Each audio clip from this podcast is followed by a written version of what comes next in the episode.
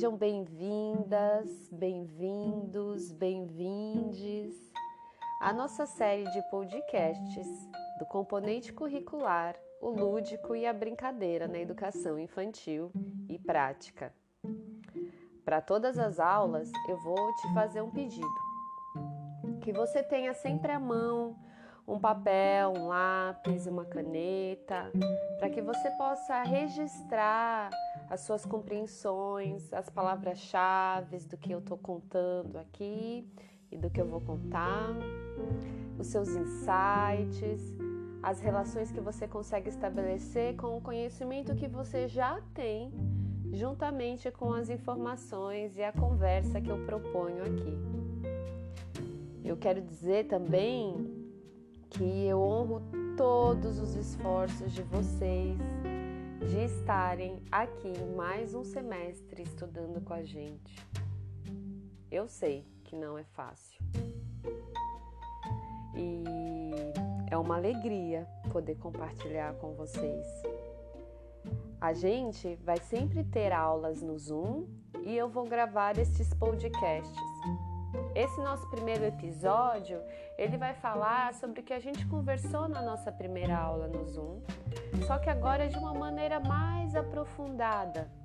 Vou trabalhar com alguns outros elementos que não trabalhei, então se você assistiu a aula no Zoom, pegue esse papel que você registrou as coisas e escreva a partir do que você já fez. Se você não conseguiu participar da aula, então esta é uma oportunidade de você retomar esse conteúdo para a gente poder conseguir seguir e dar continuidade dos nossos estudos com sentido. Por que, que eu estou falando tudo isso, né?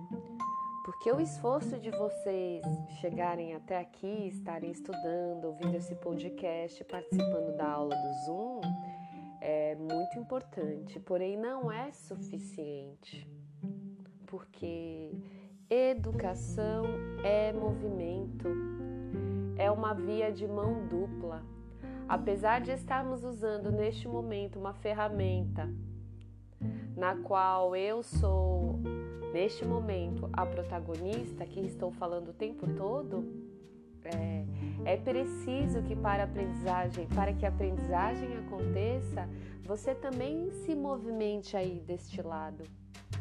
E agora que a gente não tem o espaço da sala de aula, a liberdade, uma suposta liberdade de organização do tempo assume e exige de nós um maior comprometimento para a gente não se desviar do caminho e continuar estudando. Por isso que eu pedi o papel. E aí vou pedir mais uma coisa. Que você busque um espaço é, confortável, silencioso, para você poder se dedicar estar inteira presente nesta escuta e poder aproveitar essa aula com o máximo da sua potência, para você poder olhar para os seus aprendizados e estabelecer relações.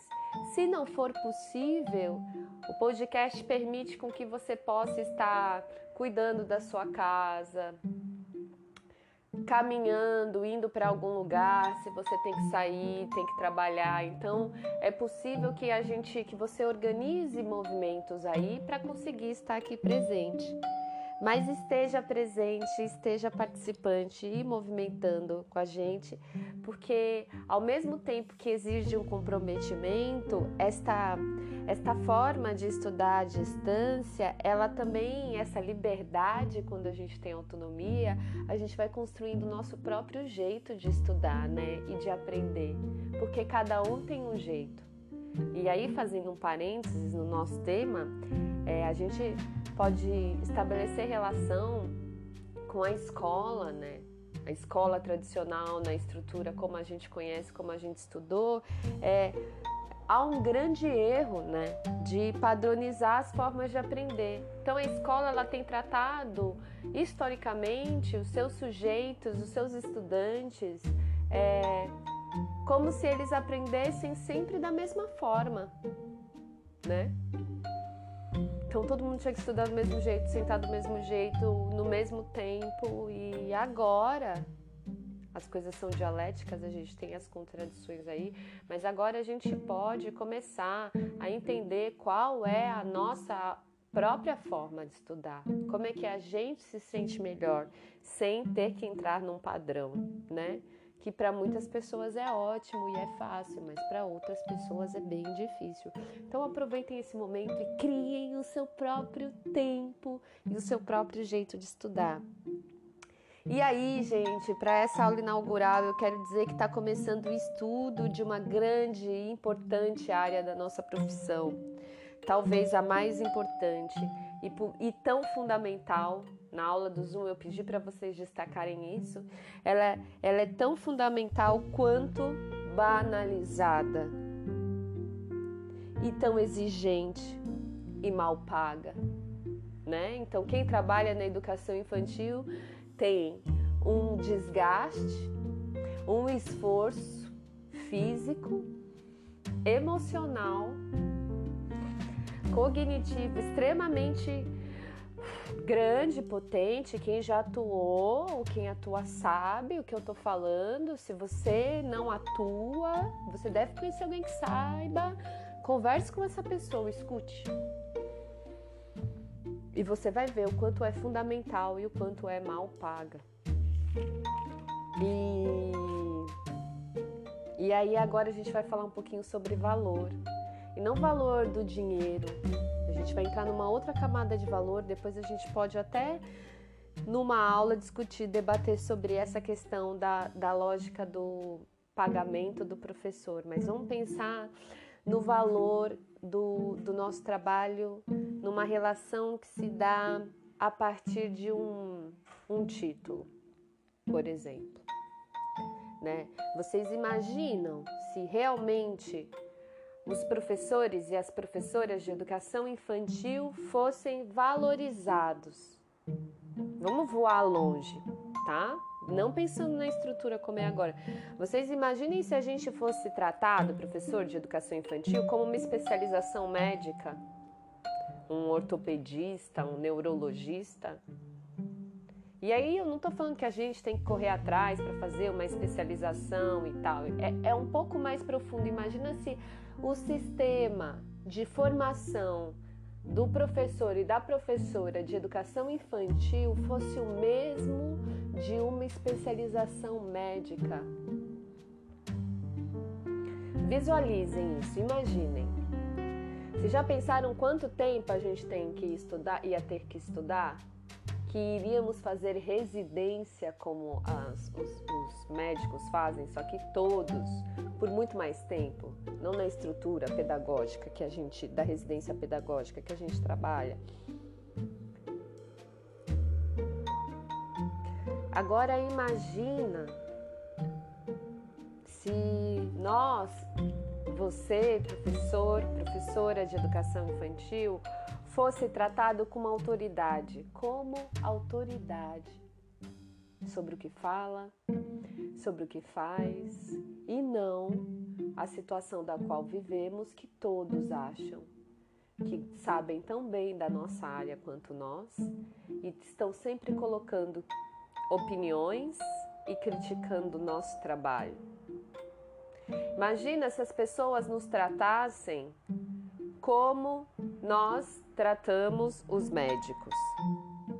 Ia ser alguma coisa assim, né? A, a Maria é a especialista em Waldorf, o Luiz é montessoriano, né? Eu tenho aula com a Maria, tenho aula, meu filho tem aula com Fernanda, com especialistas, enfim. Vocês imaginam que a gente ia ter uma outra realidade?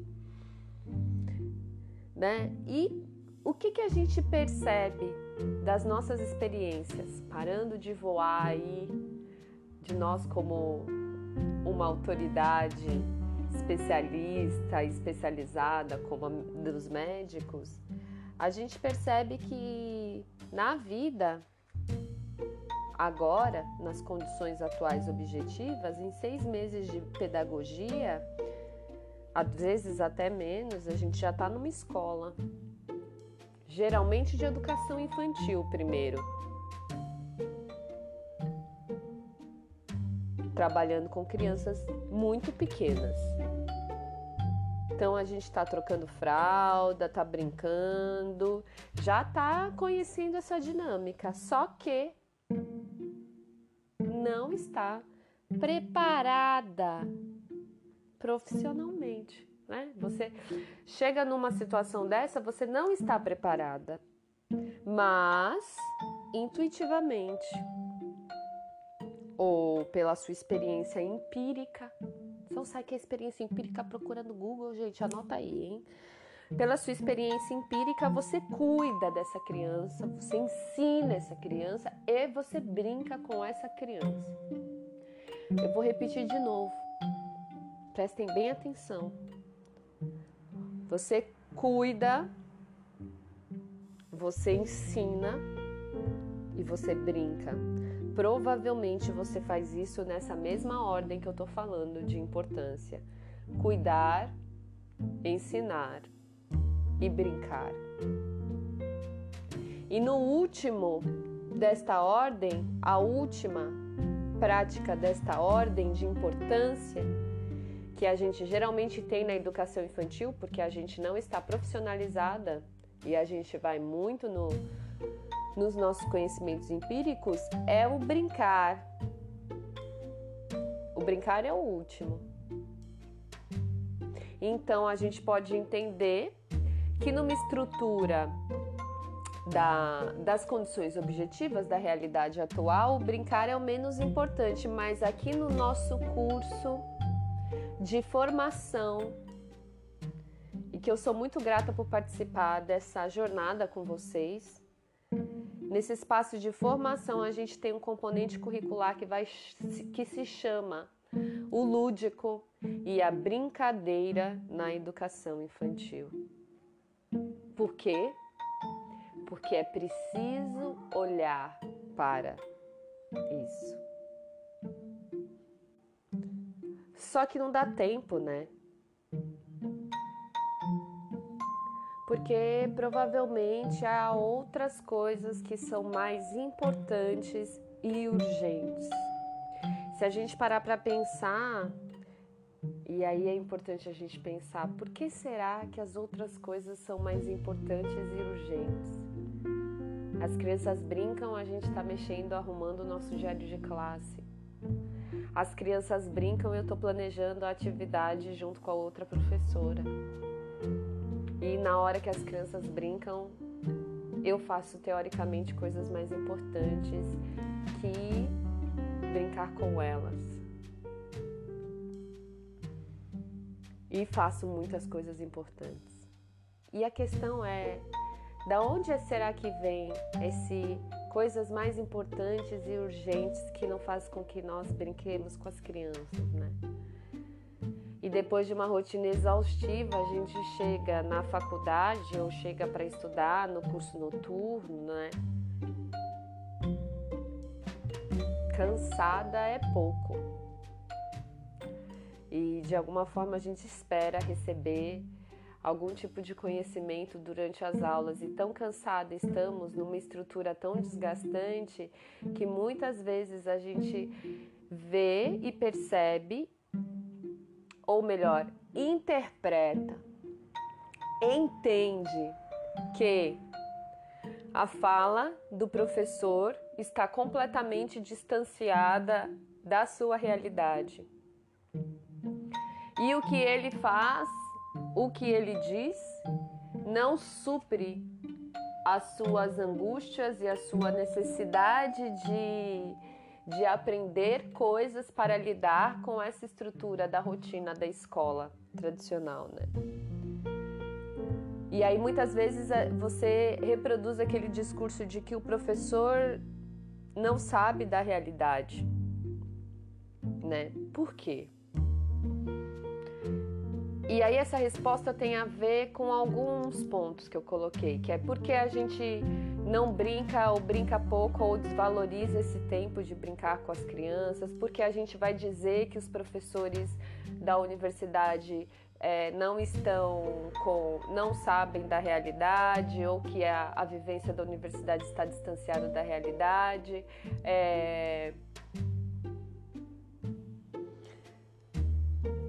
também porque tanta gente é, mete o bedelho no meu trabalho e coloca um monte de opiniões aí. Por quê, né, gente? Porque essas compreensões e a nossa grande parte da aprendizagem profissional, até porque a gente começa a ter uma experiência profissional logo no início da formação, da nossa, da nossa formação, é que a nossa aprendizagem ela vai sendo construída a partir da experiência empírica da escola, da estrutura escolar que a gente está atuando. Né? Então, assim, a gente acaba se apropriando de uma organização, de um sistema, de uma estrutura que é a estrutura escolar, que ela não dialoga com o real valor da educação com o real valor da nossa profissão de educação infantil. Ela precariza o nosso trabalho, ela banaliza, ela tira as nossas forças e a nossa potência de poder transformar aquela realidade. E o que acaba construindo o nosso fazer é essa experiência na escola. E aí, gente, vocês podem até achar que eu sou um pouco Estou exagerando, mas é que a estrutura escolar ela é violenta, né? Aí a gente pode estudar num outro momento o que é violência, quais são os tipos de violência, por que é considerada uma violência, qual é a definição de violência, mas é uma estrutura que ela é violenta, né? E ela violenta a sua potencialidade de professora autoral Porque você e a profissão professor pega as tuas anotações de didática. Professor é autor, professor trabalha com concepção, com criação. E essa estrutura escolar não deixa com que a gente crie, com que a gente ouse. Né? O professor ele, ele é praticamente o trabalho dele pensando nas estruturas laborais do materialismo histórico dialético, quer saber como, do que, que eu estou falando difícil assim, retoma lá na aula de didática sobre o texto do Vitor Paro, falando sobre a especificidade do trabalho docente. Né? Então, um bom professor, um bom artista é aquele que está conectado com a sua personalidade com a sua autoria.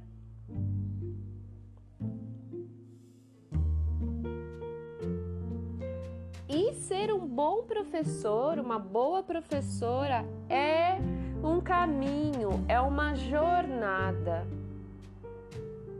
que não vai se finalizar e se encerrar, por exemplo, no fim desse semestre, quando você tiver terminado e ter fechado todas as notas, né? Vocês eu, eu me entendo como uma aprendiz o tempo todo. Né? Cada vez mais que a gente aprende, mais a gente vê o quanto precisamos aprender. Né? E aí é preciso olhar para a minha história, para as minhas fontes, para poder construir, respeitando os conhecimentos que já foram construídos, pegando dessa fonte, para eu poder construir o meu próprio caminho. E para eu começar a fazer uma construção crítica. E aí eu trago um questionamento. Por que, que será que a brincadeira não é tão valorizada? E aí a gente pode não ser especialista em brincadeira, como um médico é especialista em ortopedia. E aí eu te pergunto, será porque brincar liberta? Porque quando eu brinco, eu sou um sujeito livre, espontâneo e sou eu mesma? E ser livre, né, gente? Ser feliz e respeitarmos o nosso eu é uma cura, né? Então, uma medicina, uma terapia e aí voltamos a olhar a nossa rotina. A hora do brincar é a hora que a gente está fazendo as outras coisas que a estrutura escolar considera que é mais urgente. E aí eu te pergunto, o que é mais urgente? Estou falando que tem uma resposta, responda você. Coloque essas perguntas no caderno, responda para você mesmo, porque no fim das contas é você que vai construir a sua própria história. Aprendizagem é movimento.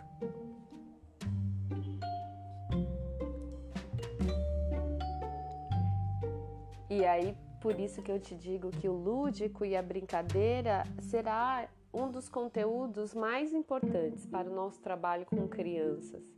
E com a vida também, e com a sua profissionalização, porque um olhar brincante é um olhar que não transforma só as nossas aulas, ele transforma a nossa forma de ver o mundo a nossa forma de lidar com o mundo.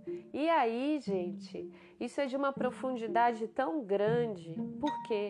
Porque eu não estou falando de uma área de conhecimento só. A gente vai trabalhar com diferentes é, fundamentos. A gente está falando de lúdico de brincadeira, nós estamos falando de sociologia. Porque esse brincar ele é construído socialmente. A gente está falando de história, porque esse brincar é histórico. A gente está falando de filosofia, porque os seus sentidos são diversos. E a gente está falando de psicologia, porque se desenvolve o ser humano e isso tem vários efeitos na nossa forma de lidar com o mundo, na nossa forma de crescer. Ai, quanta coisa, né? Vocês conseguem sentir a importância desse estudo, a responsabilidade de ser uma professora brincante? E por isso que é tão importante que vocês se movimentem, não só busquem receber que essa jornada e esse aprendizado, ele tem que estar articulado com quem vocês são, porque é urgente que a gente urgente que a gente é boa, né? Precisamos, né, sair do senso comum e do tratamento superficial que a brincadeira e a ludicidade têm sido historicamente tratada, principalmente depois do iluminismo, dessa construção é, e, e, e dessas, desse caminho do capitalismo e da estrutura do trabalho. Falar de ludicidade é falar também de trabalho, precisamos pensar sobre o que é o trabalho. Precisamos olhar esse brincar com profissionalismo, senão a gente vira mera tia, babá. Não estou desmerecendo nenhuma dessas, dessas denominações, mas o nosso valor do nosso estudo, da nossa competência, da jornada que a gente constrói para a infância, para a brincadeira, depende do valor que a gente dá. E a gente precisa tratar e olhar para essa superficialidade e começar a aprofundar. E é por isso que eu tô há 20 minutos contando isso para vocês. Então, minhas queridas e meus queridos, é, tudo isso que eu estou falando tem a ver com um trabalho interdisciplinar que nós vamos fazer, que eu vou contar mais para frente. Tem a ver com é, algumas atividades que nós vamos fazer.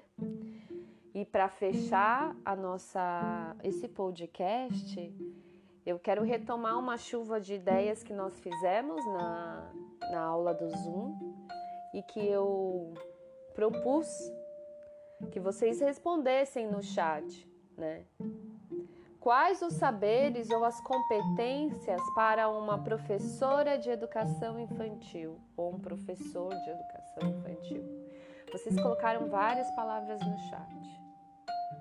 Então, junto com esse podcast, para a gente continuar refletindo sobre o lúdico, sobre a brincadeira, começar a aprofundar essa nossa jornada aí, vocês vão receber um link de um Google Formulários para vocês responderem essa pergunta. Então, nele está todas as afirmações que você colocou no chat, é importante para quem não aprendeu ainda, quem não conseguiu, na verdade, é, participar da última aula no Zoom, vai ver todos os relatos de todo mundo que falou e vai escrever um pouco sobre isso. Essa atividade já é a nossa nosso primeiro exercício avaliativo. Vamos movimentar, né? Vamos responder, vamos pensar sobre essa nossa profissionalização, sobre esse nosso olhar, para a gente poder se adentrar com toda a potência, mesmo à distância, para a ludicidade, para brincadeira para com as nossas crianças e com a gente mesma. Eu espero que você tenha gostado, espero que tenha feito registros. Pensem sobre isso, elaborem sua, elabore a sua própria resposta, elaborem as suas próprias respostas. E vamos nos encontrando em breve mais um outro episódio. Até a próxima!